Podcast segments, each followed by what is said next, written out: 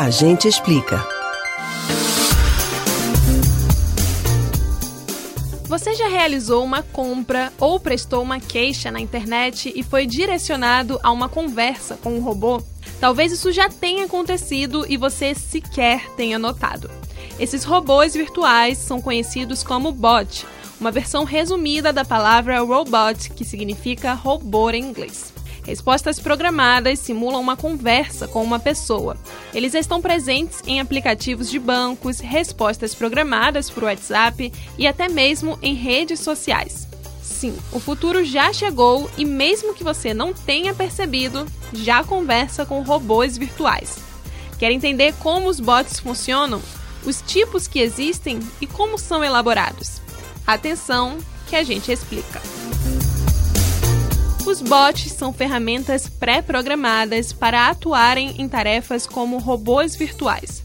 Eles podem ser aplicados no mercado financeiro, nas redes sociais, em jogos ou como chatbots, os tipos que simulam uma conversa.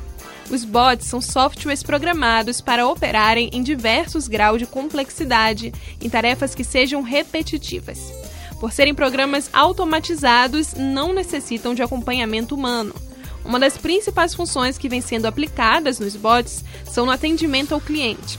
Nessa modalidade, eles funcionam seguindo uma espécie de script, algo similar ao que é feito por atendentes de telemarketing.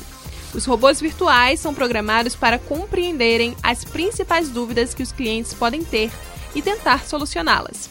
Para o futuro, é esperado que os bots sejam a primeira opção na hora em que um cliente entra em contato com uma empresa. Apesar dos bots gerarem mais economia para uma empresa, diminuindo custos como telefone, criação e manutenção de apps, eles não substituem o atendimento humano, que, claro, consegue ser mais detalhista e aprofundado na questão do cliente. Outra forma em que os bots estão sendo muito utilizados ultimamente são nas redes sociais.